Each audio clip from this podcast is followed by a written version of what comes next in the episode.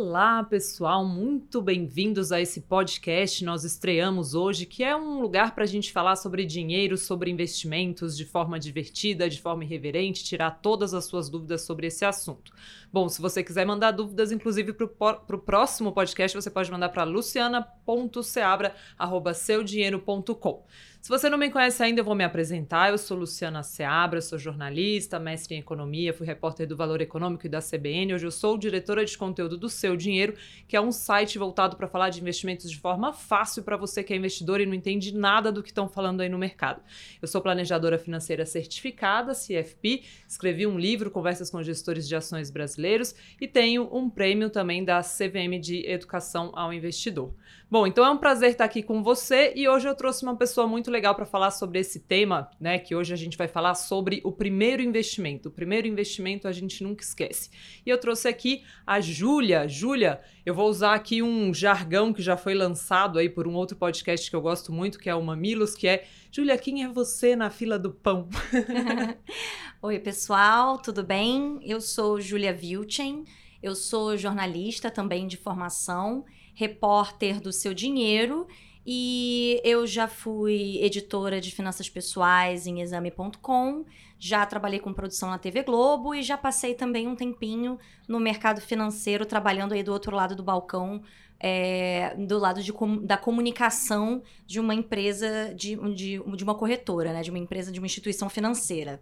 Então, eu cubro finanças pessoais e investimentos desde que eu consegui meu primeiro emprego depois da formatura, né? Desde que eu me formei. É, então, eu estou aí quase 10 anos cobrindo esse assunto e falando de investimentos para pessoa física, enfim, para o público em geral. Legal. Então, bom, eu vou primeiro obrigada, Júlia, por você participar aqui hoje. A Júlia também é repórter do Seu Dinheiro e lá ela tenta traduzir aí os temas mais difíceis do mundo dos investimentos para você, investidor pessoa física. Bom, então vamos começar falando sobre o assunto de hoje, né? Não sem mais delongas, né? Eu vou contar primeiro para você qual foi meu primeiro investimento e aí depois a Júlia conta aqui qual foi o dela também. É, bom, meu primeiro investimento foi num fundo, e era um fundo DI horrível. Não foi uma boa experiência, né? Hoje eu sou é, especialista em fundos de investimento, né? Me dedico ao tema, e quando eu lembro, eu falo, cara, por que, que eu investi nisso, né? Eu tava, ainda era estagiária, né? Tinha começado o meu estágio, mas ainda morava na casa dos meus pais, né? Santa época essa que você ainda consegue guardar mais dinheiro. E aí eu fazendo o meu estágio, que por sinal era na rádio CBN, ganhava bem pouquinho, mas pegava o dinheiro do estágio inteiro e investia porque eu morava na casa dos meus pais.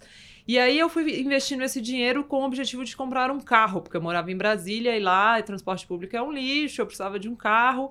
E, enfim, eu fiquei aí um ano, um ano e meio acumulando dinheiro nesse, nesse fundo DI de um banco, era do HSBC até na época. E, é, assim, ele serviu como um, um, repouso. Ele era uma caixinha, né? Porque eu botava o dinheiro lá, o dinheiro não crescia muito, porque o fundo era bem. A taxa. Eu olhei recentemente, a taxa era super alta, né? Era assim, mais de 2% ao ano. Por sorte, o juro na época era muito alto, então ajudou um pouco o dinheiro a crescer, mas não fez muito milagre pelo meu dinheiro, né? Comprei depois um casinho usado, bem velho, entrava água pela porta dele quando ele ficava na chuva, né? Passei por algumas situações de ficar lá tirando água de dentro. É, mas, assim, foi uma experiência um pouco ruim, porque o que eu fiz quando eu quis fazer meu primeiro investimento, eu precisava investir para comprar um, um bem, né? Era um carro. Eu fui na gerente e perguntei, né? Onde é que eu invisto isso? E ela me arrumou esse fundo DI caro aí. Pelo menos foi um fundo DI, né? Pelo menos ela não colocou meu dinheiro na previdência, né? Sabendo Exato. que ia ter que sacar no curto prazo, não foi um fundo de ações. Ela Pelo menos ela não te vendeu um consórcio, né? É. Que geralmente é o que acontece quando você fala que quer comprar um carro. Exato, né? Acho que a sorte minha é que eu fui no HSBC, que na época ainda era um banco, né, é, decente, agora até comprado, mas. E foi legalzinho comigo. Mas era um fundo DI caro, né? Hoje, assim, se eu fosse pensar onde eu colocaria esse dinheiro, né? É, antes de você contar qual foi o seu primeiro investimento aí, eu colocaria num ou no título público pós-fixado, né, que é aquele Tesouro Selic, para quem eu falei grego agora, existe um título público, né, que é como se você estivesse emprestando dinheiro para o governo, na prática é isso que você está fazendo, que está lá no site do Tesouro Direto, que nada mais é do que um site de um e-commerce, né? Quase, não é um e-commerce porque você precisa de uma corretora para comprar, mas ele é um site de venda de títulos públicos para pessoa física. Aí você vai, na verdade, na prática eu iria numa corretora, entraria no home broker e compraria um título público pós-fixado, ou eu compraria, na verdade, até prefiro isso. Um fundo, né? É mais um fundo simples. E compraria hoje, hoje mesmo, né? Eu acompanho todos os fundos aí da indústria e quero deixar claro que a gente não tem patrocínio nenhum aqui. O que a gente está falando aqui é realmente a nossa opinião. Eu compraria o fundo BTG Pactual Digital Tesouro Selic simples, que acabou de zerar a taxa, ou seja, ele não cobra nada. É mais barato até que o Tesouro Direto, que tem taxa de 0,25% ao ano se você for numa corretora é, sem taxa. Então, acho que eu iria num talvez nesse fundo aí, que é um fundo barato. E você, Julia, me conta qual foi o seu primeiro investimento?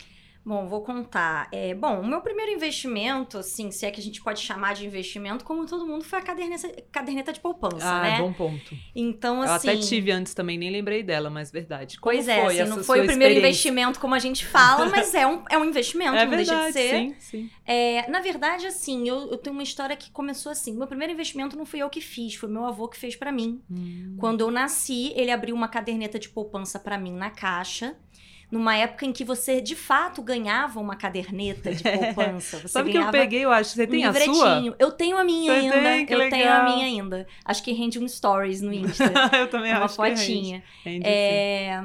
Eu tenho, eu achei esses dias uma de um tio avô meu, ele tinha morrido, eu peguei de lembrança, então eu tenho a Uhum. caderneta dele, é uma lembrança dele pra É mim. fofo, era bonitinho, né? É, E aí eu, ele, ele abriu bem no ano que eu nasci, essa caderneta de poupança, e ele colocava um dinheirinho ali todo mês. E é interessante isso porque hoje em dia muitos pais e avós é, abrem previdência privada ou então montam uma carteira de ações para os seus Uhum. filhos e netos. É, as pessoas hoje em dia pensam muito nisso, e lá nos anos 80 o meu pai, o meu avô já pensou nisso, né? E, e, e foi na poupança, não é o melhor produto, mas na época era um produto ainda que fazia sentido, porque Uhum. o mercado financeiro não era tão acessível para pessoa física quanto é hoje, né? E os juros eram altos, etc. Então, é, fazia sentido pôr o dinheiro na poupança. E ele foi. Pô, ele colocou dinheiro lá até eu ficar, assim, até eu terminar a escola, assim, até eu Uhum. me formar no ensino médio, quando aí eu passei a ter acesso a essa poupança, que antes eu não mexia. Mas você sabia que ela existia? Eu Ele sabia te- que ela existia, mas eu não podia mexer. Uhum. Com 18 anos, eu fui, fui na caixa fazer o, o cartão da poupança para poder movimentar. E é- essa reserva foi, na verdade, a minha primeira reserva de emergência. E eu, anos mais tarde, ia começar a tirar o dinheiro dessa poupança e alocar em outros investimentos. Uhum. Então, assim. Meio que isso já criou pra mim uma mentalidade de poupança desde muito nova, assim, do tipo, pô, vale a pena você guardar um dinheiro todo mês, porque depois de alguns anos você tem uma quantia legal. E não só foi minha reserva de emergência, me ajudou a pagar uma pós-graduação, foi, Uhum. foi bem bacana, assim, pra eu fazer algumas coisas legais com esse dinheiro. Legal. O que, que você diria para o seu avô lá no dia que você nasceu, se fosse hoje, assim, vô, onde você deve colocar esse dinheiro? Olha, eu, eu confesso que eu não sei. Nos anos 80, Eu acho que não onde, tinha muita onde mais ele poderia colocar o dinheiro Suponhamos dele? que o seu avô nascesse hoje. Pois né? é, Ou, quer dizer, que você nascesse hoje hoje. e o seu avô estivesse vendo o mercado que a gente está vendo hoje aí disponível, né? Exatamente. Não, aí eu ia falar para aí a, a gama de produtos é imensa, né? Eu ia falar assim, ele, no mínimo, ele sendo muito conservador, e meu avô era, Uhum. no mínimo para ele colocar num fundo DI super barato, né? Sim. É, como você falou. Ou então, se ele tivesse um pouco mais de apetite de risco, colocar de repente num fundo de ações. Uhum. É, ou então até mesmo num fundo, um bom fundo de previdência, com, Sim. sem taxa de carregamento, para ele ter algum benefício tributário. Que se a intenção fosse realmente que né, eu só mexesse com 18 anos, como foi o que aconteceu, Uhum. ia valer a pena para um prazo maior que 10 anos. É, Vale e a é- pena um fundo de previdência. Acho legal a gente fazer uma pausa aí para quem tá ouvindo a gente não entende bolhufas de investimento, né? Que a previdência é aquilo com frequência os gerentes oferecem é, no banco o VGBL e o PGBL, né? Que tem os piores nomes possíveis para um produto que gostaria de ser popular, Com né? certeza. Uma sigla, né? E aí a pessoa fala: não, mas me explica a sigla. A sigla, vida gerador benefício livre. Assim, Isso não é nenhuma frase, né? Que diabo é isso? Plano gerador benefício livre. Isso não, isso não significa nada para ninguém. Isso é a previdência, né? Previdência é aquele lugar onde você pode colocar o seu dinheiro para lá na frente você sacar ou transformar em renda. Agora, é muito legal o que você falou, que eu acho que é legal a gente destacar aqui, o, né, o benefício da, da- tributário, né? O benefício de imposto. Que se você usar uma previdência, né, para colocar esse dinheiro que você vai usar para daqui a mais de 10 anos, como era o caso aqui do avô da Júlia, né? é, você tem um benefício que que o imposto pode chegar até 10% sobre o retorno, sobre né, o que você colocou, que é o menor imposto do mundo aí dos investimentos que pagam imposto. E até mais, né? É, muita gente não sabe disso, mas vamos supor que você ganhe 100 mil reais por mês. Se você pegar 12 mil reais deles e colocarem num PGBL, você não paga imposto de renda hoje sobre esse dinheiro. Então, uma mega mamata, né? Na verdade, para esse tipo de previdência. A previdência é super queimada, né, Júlia? Porque tem muito produto ruim no mercado. Tem. Mas agora parece que tem começado a surgir. Sim, tem, tem bastante iniciativa legal, tem, tem produtos bons surgindo, tem gestores é, muito bons e muito renomados já atuando nesse mercado. Tem muito produto sem taxa de carregamento. Uhum. Então, é, taxas de administração menores, então já tem opções aí que valem a pena, inclusive aí para quem quer fazer um investimento para o filho, para o neto, Sim. usar para pagar a faculdade no futuro, uma é. pós-graduação como foi meu caso, é bacana. É, e tem muitos esses gestores aí, tem, você vê que tem Verde, que é um gestor assim, se você for olhar que gestor brasileiro é reconhecido no mundo, você tem o Luiz Stuberger da Verde, você tem o Rogério Xavier da SPX, esses caras abriram fundos de previdência recentemente, então não, não é assim, sempre tem um tiozão na família que fala previdência é horrível, né? Porque ele conviveu por muito tempo com a previdência. E realmente, assim, hoje, 90% dos fundos de previdência brasileiros, um pouco mais, até 92, 94, ainda investe somente em renda fixa. Isso é muito surreal, né? Pensar um dinheiro de longuíssimo prazo alocado só em renda fixa, né? Mas realmente poderia fazer sentido é, uma previdência para esse dinheiro. Agora, é engraçado, né? A própria poupança, como eu acho que ela deveria ter sido desmistificada nesse tempo que você falou, né? A poupança, a gente tem um carinho com ela, né? Lembra, lembra aquela campanha dos poupançudos sim, é da sua época sim. Essa, é, nossa era super fofinha né assim pra gente aquilo ali tem só que hoje ela rende uma miséria né eu tava até tô puxando aqui no num sistema aqui que eu tenho, o retorno da poupança no ano passado foi 4,62%. É, menos do que quando meu avô abriu a caderneta para mim, que era os 6,17% mais TR, era bem mais. Era bem mais, né? E as pessoas às vezes não se tocaram muito disso, mas aconteceu lá atrás que eles decidiram vincular o retorno da poupança à Selic, que é aquela meta, né? Talvez você está assistindo um Jornal Nacional às vezes e alguém vem e fala da taxa Selic, né? Que é uma taxa definida pelo Banco Central e que serve de referência para tudo, agora inclusive para poupança. E 4,62 no ano não dá nada, né? Você põe 100 reais lá na poupança, vai te render R$ 4,62. É muito pouco, né? Só para dizer que o dinheiro não está parado na conta corrente. Que bom que a gente evoluiu aí, né, para novos produtos, produtos diferentes, né, e mais diversificação. Agora, é, Júlia, não sei se você tem a mesma impressão que eu, né, mas quando você fala com seus amigos, com, você acha que as pessoas já desapegaram da poupança, já, já têm usado outros tipos de investimento, assim, o que, que você, você vê? Eu, eu, assim, até compartilhando um pouco do meu, eu ainda vejo muita gente, não sei se sabe que a minha família é mineira, mineiro é muito conservador, muita gente muito apegado à poupança, que não, não se anima a sair do lugar. Olha, eu, o que eu percebo, tanto entre os meus amigos, as pessoas da minha idade, até na minha família, meus irmãos que são mais velhos, até meus pais mesmo, que são bem mais velhos, é, as pessoas parece que elas já desapegaram da poupança é, conceitualmente, mentalmente. Uhum. Assim. Elas sabem que é ruim, né? Elas sabem que é ruim, elas sabem que existem investimentos melhores, uhum. elas já não rejeitam completamente a ideia de tirar pelo menos uma parte do dinheiro da poupança e migrar para outros investimentos.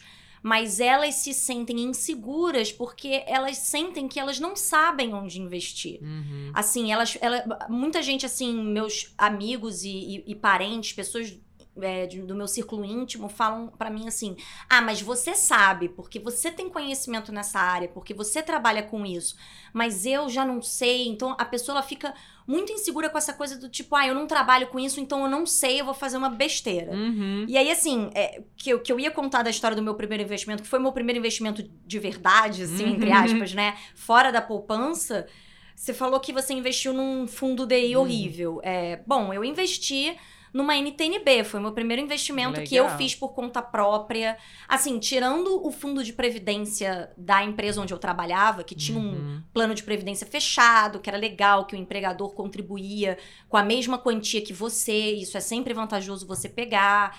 É, então, na época, eu entrei, foi em 2011, no meu primeiro emprego de carteira assinada. é, eu entrei, só que assim, era um benefício da empresa, né? Então, foi a primeira coisa off poupança que eu, que eu fiz, assim, Uhum. na vida. Mas a primeira vez que eu me mobilizei pra comprar, um, pra investir em alguma coisa que não fosse poupança, foi no Tesouro Direto. E o que que te moveu, assim? Você acordou um dia e falou, nossa, hoje eu quero uma B. Exatamente. Foi assim. Eu já estava cobrindo finanças pessoais, já cobri Uhum. investimentos. É, o Tesouro Direto é uma das primeiras coisas que você começa a cobrir quando você é, começa nessa cobertura, né? Porque é a porta de entrada. A porta de entrada do investidor no mundo dos investimentos também é a porta de entrada do jornalista de finanças Verdade. no mundo dessa cobertura, né? Então, eu comecei a cobrir isso. Só que na época, assim, eu, eu não entendi. Eu acho, eu acho que naquela época foi 2013. Eu, eu, eu não entendia direito. Eu já sabia sobre marcação a mercado, eu já sabia sobre é, a flutuação dos preços das NTNB, né? Do Tesouro IPCA e, dos tes- e do Tesouro Prefixado, né? Que são as LTNs e NTNFs. Eu já sabia disso, mas eu não entendia muito bem como funcionava essa dinâmica. Mas né? é engraçado isso, né? Porque as pessoas falam, não, começa pelo Tesouro Direto, é simples. Não é simples, é Não. complexo. Acho que tem, que tem que aceitar isso de vez. Porque o que que acontece? Se você entrar no site... Mas ah, calma, tá, gente? Não desiste quem tá ouvindo a gente agora. É complexo ao primeiro olhar. Por quê? Porque tem um monte de título lá disponível. As pessoas falam, compra Tesouro Direto. Aí você abre lá, tem um tabelão, né? Exatamente. E se você entrar aí no site do Tesouro Direto agora, e eu recomendo que entre, né? tesouro.gov.br, você vai ver lá, rentabilidade dos títulos à venda. Aí tem Tesouro e isso que a Júlia chama de NTNB, né? Eles inventaram um nome diferente ainda pro, pro. Há pouco tempo eles trocaram os nomes para a pessoa física como ela vê. Isso também tornou tudo mais complexo, porque cada um chama de um jeito. Mas enfim.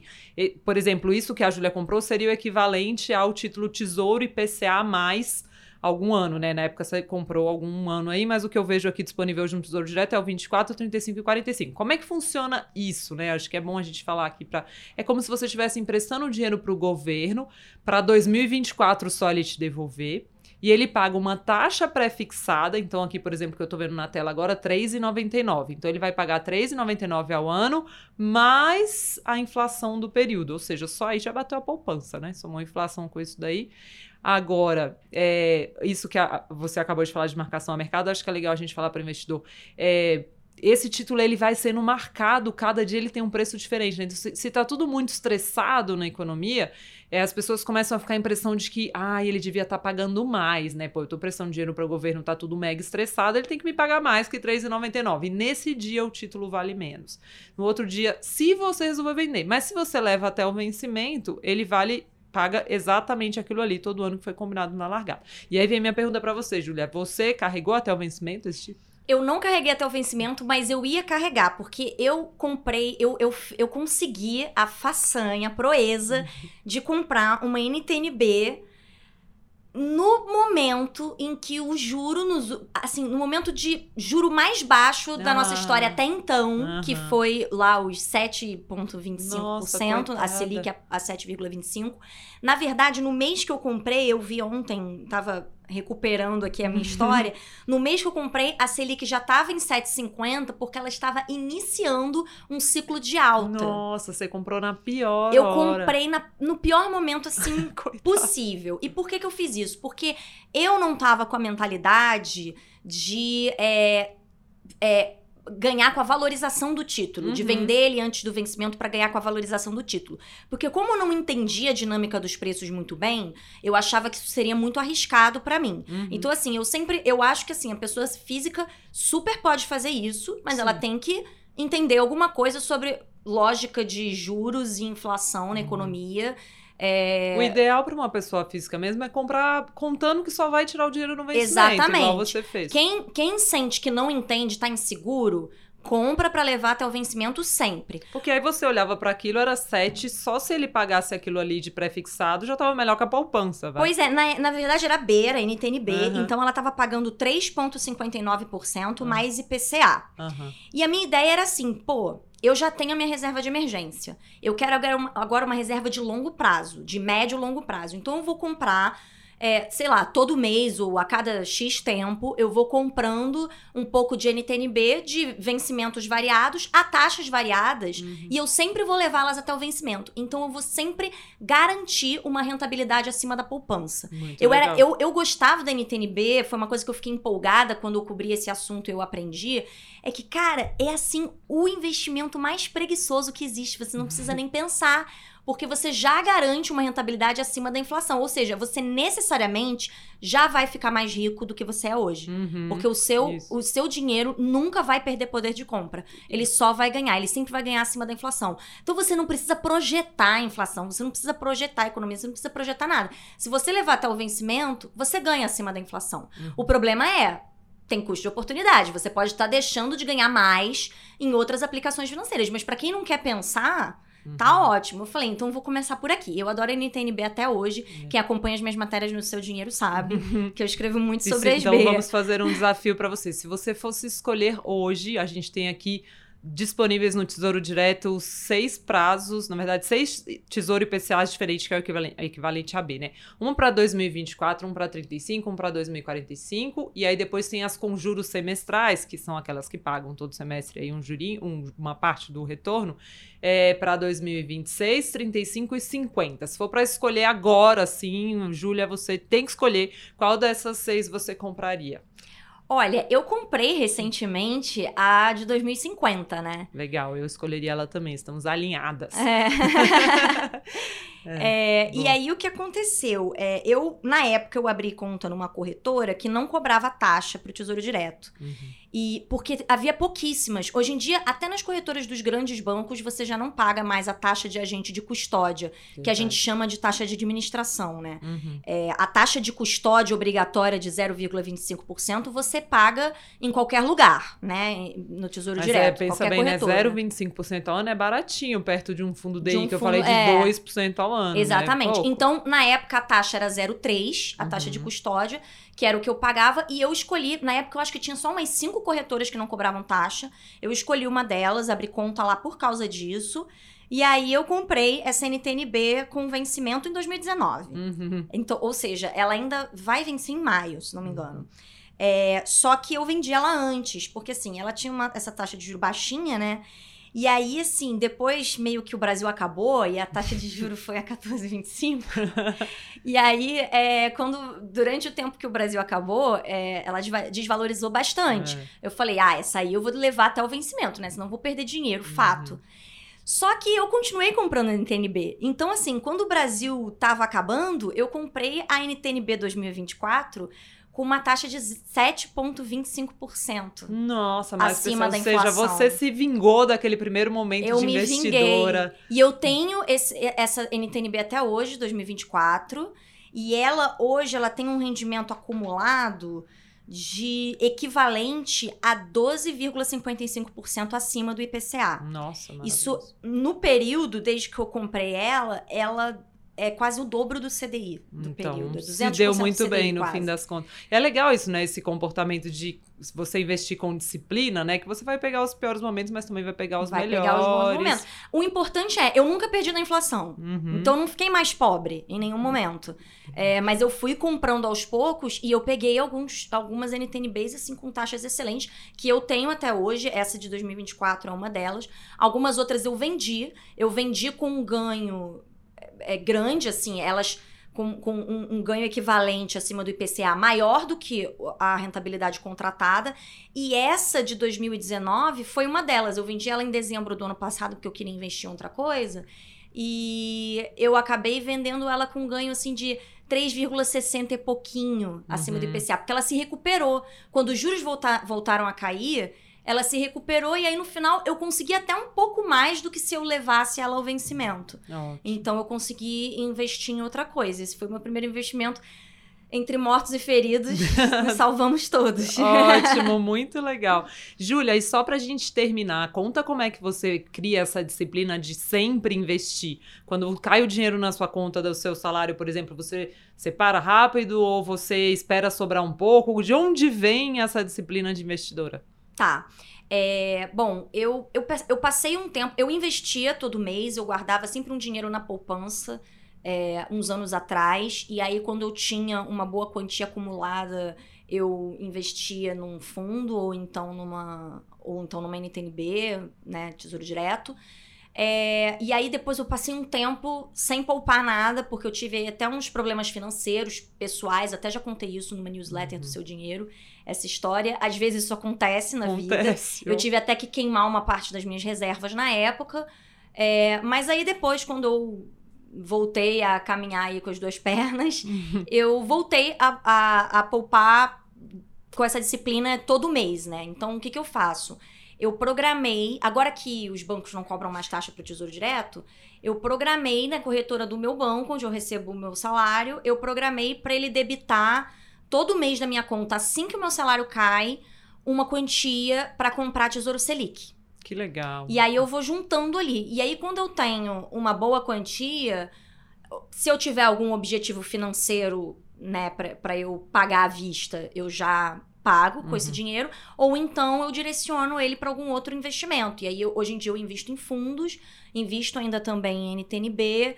E é basicamente isso. Hoje em dia eu tenho só fundos. Eu já investi em renda fixa no passado, mas hoje em dia é basicamente fundos. E para quem tem medo da experiência, eu falei que era a última, mas vou fazer mais uma última, última. É difícil? Conta aí como é que é. Quanto tempo você demora para investir e botar um dinheiro no título público? Ah, não, título público é super tranquilo, assim. É, programando, se, se a sua corretora, a corretora do, a, do seu banco. Eu, por exemplo, no meu banco, eu tive uma experiência muito boa, porque eu abri a corretor, eu abri a conta na corretora super rápido, né? Eu fiz tudo online. Eu já tinha um aplicativo no celular, eu, eu fiz tudo online e, e abriu em poucos dias. E aí eu só programei, né? Na, no meu próprio internet banking eu já consigo abrir a parte de investimentos. E eu programei para debitar da minha conta uma quantia X lá que eu escolhi, que eu falei, bom, pelo que eu ganho, pelo que eu gasto. T também tem isso, tá, gente? É, é, uma coisa que as pessoas esquecem. A maioria das pessoas não sabe quanto gasta por mês. É verdade. Aliás, não sabe nem quanto ganha líquido, né? A maioria Sem das dúvida. pessoas. Então, assim, esse é o passo zero para você começar a investir com consistência. Você tem que saber quanto você ganha, quanto você gasta e quanto você pode guardar. E aí eu defini lá uma quantia, programei lá, porque hum, é, as corretoras dos bancos elas tendem a ser integradas com o sistema do Tesouro Direto. Então você nem precisa, se você não quiser, acessar o site do Tesouro, fazer o seu login no site do Tesouro. Sim. Então eu fiz isso, eu programei lá, debita X da minha conta todo mês e põe em Tesouro Selic, agora é 2025, né? Uhum. E aí já acontece automático. Se der alguma falha lá no sistema, às vezes dá no dia que cai o meu salário, eu mesma entro lá rapidinho, assim. Eu não demoro cinco minutos para fazer uhum. isso, assim. É. E eu vou botando dinheiro lá. Aí depois eu vejo onde que eu vou investir. Aí eu tenho ajuda também de um assessor de investimentos, que é um amigo meu. E aí a gente troca uma ideia e aí eu coloco em outra coisa. Muito legal. Bom, obrigada, Júlia, pela sua participação aqui nesse primeiro podcast do Seu Dinheiro. Legal, muito obrigada, Lu. Obrigada, pessoal, pela participação de vocês. É, insisto que vocês podem perguntar, pode mandar para luciana.seabra.seudinheiro.com e, por favor, entre lá no Seu Dinheiro e dê uma olhadinha, porque o site é feito para você. Hoje tem muita informação sobre investimentos, dinheiro aí, de forma complexa, de forma chata na internet. A gente faz isso contando história, a gente faz isso te ajudando a entender, traduzindo economês. E quando a gente errar, você pode falar para a gente puxar a orelha, porque a gente está aqui para você. Bom, é isso. A gente volta na semana que vem com um novo podcast. Obrigada. Tchau, tchau. Beijo.